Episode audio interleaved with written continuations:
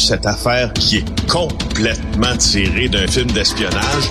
Pourquoi? C'est vraiment intéressant?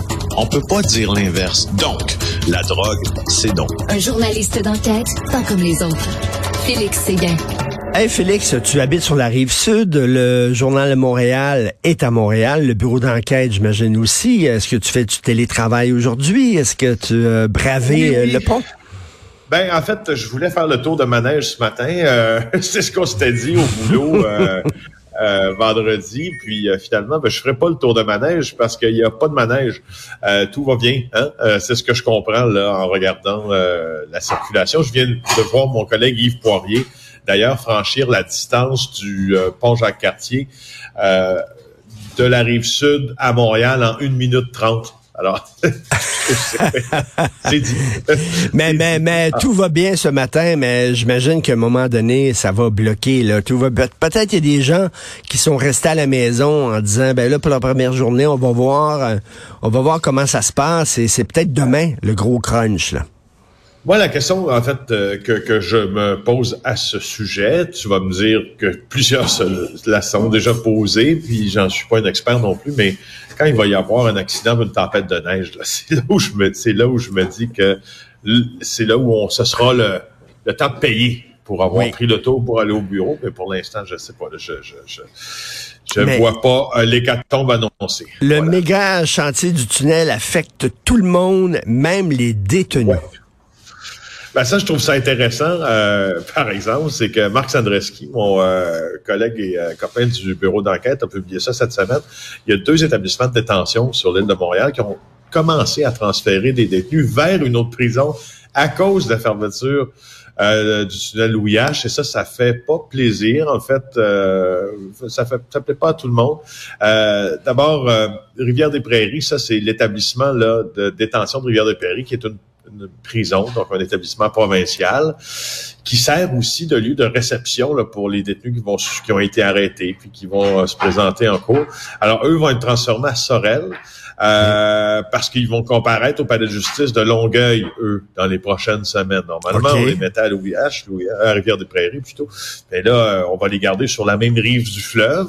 Et même chose pour Bordeaux. Euh, tu vois, là, à l'établissement de Bordeaux, les gens qui sont euh, arrêtés là, ben ils vont comparaître à Montréal, donc on va les garder sur l'île, tu sais. Alors, on a fait ça, sauf que, sais-tu pourquoi ça suscite... Euh, ben non, la grogne. On fait beaucoup ben oui, la grogne, c'est qu'au fond, euh, euh, à Bordeaux, là, les détenus qui sont à Bordeaux présentement, puis depuis des années, euh, ils, trouvent que les conditions de leur détention, les conditions sanitaires de leur détention dans cette vieille, vieille prison, euh, manque d'humanité énormément. Alors quand tu rab, quand tu rembarques quelqu'un et puis tu l'envoies à Bordeaux, ben il est pas content, tu comprends?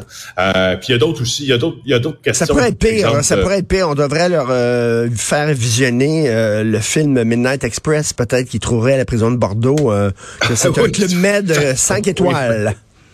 Peut-être, peut-être. Il y en a aussi, il y en a, tu sais, dans, dans, le domaine des prisons, on s'imagine que euh, c'est assez facile à classer puis à dire en disant toi tu fais partie des Hells Angels tu vas dans l'aile des Hells Angels toi tu fais partie dans euh, des gangs de rue tu vas dans l'aile des gangs de rue et ainsi de suite ainsi de suite faut faut dire une autre chose aussi c'est qu'il y a des conflits intra-groupe même qui font en sorte que peut-être que quelqu'un qui est affilié aux Hells Angels, il sait que quelqu'un lui en veut dans sa propre organisation, puis il sait que lui, exemple, s'il est transféré à Sorel, le détenu qui lui en veut est à Sorel. Alors, tu comprends, mais il y a une citation là-dedans, d'ailleurs, euh, dans le texte de, de Marc, qui a dit, il y a des gars à prison de Sorel qui veulent ma peau, si on me transfère là-bas, je suis mort. C'est ce qu'il a confié le détenu à Marc Sandreski. Alors, tu vois, ça crée un paquet de, de. Et écoute, il y a vraiment des pavillons, c'est-à-dire il y a un secteur pour les Hells, il y a un secteur pour les gangs de ben rue. Pourquoi les gardent ensemble? C'est bizarre, ça. Ben, c'est qu'en fait, là, je, puis il y a des officiers de renseignement, hein, les services euh, carcéraux euh, au fédéral et au provincial aussi, ils sont des officiers de renseignement. C'est du renseignement euh, pénitentiaire, si on veut. Des, des, gens qui regardent, OK, lui, euh, comment il va réagir si on le place avec un autre, comment il va réagir si on le place avec celui-ci ou celle-là, ben, ou celui-là. Et euh, c'est, ça fait en sorte qu'il faut faire des groupes qui sont homogènes parce que la première chose que tu veux comme gérant ou directeur, en fait, d'un établissement de détention, c'est la paix. C'est la paix. c'est la paix. pour la même raison que tu vas pas sortir d'un coup sec toutes les drogues de la prison. Tu comprends? Non, mais je sais bien, mais si tu mets, mettons, les, gens des gangs de rue, un secteur gang de rue, mais comme tu dis, il y a des gangs de rue qui s'entendent pas entre eux autres. Si les gens de gang de rue sont entre gangs de rue, j'imagine ils font pas des secteurs selon les affiliations des gangs de rue. Ben oui, il y a le secteur ben des rouges puis le secteur des bleus. Ben oui, ben oui, ben oui, ben oui, ben oui, ben. Ben c'est sûr, c'est sûr, sûr, sûr, parce que t'imagines si les, si t'as deux gangs qui commencent à se, à se piquer, pour reprendre le langage euh, de la rue, à se piquer avec des armes artisanales, ça écoute, là, je veux dire, tout le monde va virer fou dans ces endroits-là, c'est pas bon pour tout. Alors, euh, c'est ça, c'est comme ça, qu'est-ce que tu veux? Eh ben, eh ben, écoute, l'attaque sur le mari de Mme Nancy Pelosi, je vais en parler tantôt dans mon segment à LCN. Hey, moi, ça me, j'ai été, euh, j'ai tout suivi ce qui s'est dit à LCN là-dessus euh, et euh, à CNN aussi ce week-end parce que l'attaque sur Paul Pelosi, le, mari de la chef des démocrates, moi, ça m'a fait me poser beaucoup de questions. D'abord, la première, écoute, son domicile est pas tant protégé hein, pour ben la chef des démocrates. Je trouve que c'est assez facile ben d'entrer là. Et là, mais quand on a quand on a commencé à en savoir plus sur le suspect, c'est là où ça se déroulait devant moi comme un film dans lequel on a déjà joué, ben pas on a déjà joué, mais certains ont déjà joué, c'est qu'au fond, euh, la personne qui a été appréhendée, un homme de 42 ans qui fait dater de pape et un homme qui aurait grandi dans l'Ouest canadien, déménageant en Californie pour poursuivre une relation.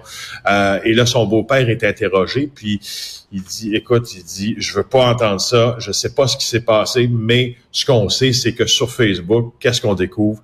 Théorie du complot sur les vaccins contre la COVID, QAnon, quand il arrive chez Paul Pelosi, il demande pour voir Nancy. Il a tout ce qu'il faut pour la tuer et pour tuer son mari d'ailleurs. Puis tu Elon Musk après ça qui en rajoute le nouveau propriétaire de Twitter qui, qui retweet, écoute, un article du, c'est quoi, le Santa Monica euh, Observer qui est un torchon, mais un torchon incroyable, qui publie juste des fausses nouvelles, ou presque, en disant... Ça annonce euh, bien, hein, ça, annonce bien ce que ah. Twitter va devenir sous Elon Musk. Merci, ah. merci beaucoup, Félix Séguin. Ça s'arrange pas chez nos voisins du Sud. Bonne journée, on se reparle demain. Félix Séguin du bureau d'enquête. Salut.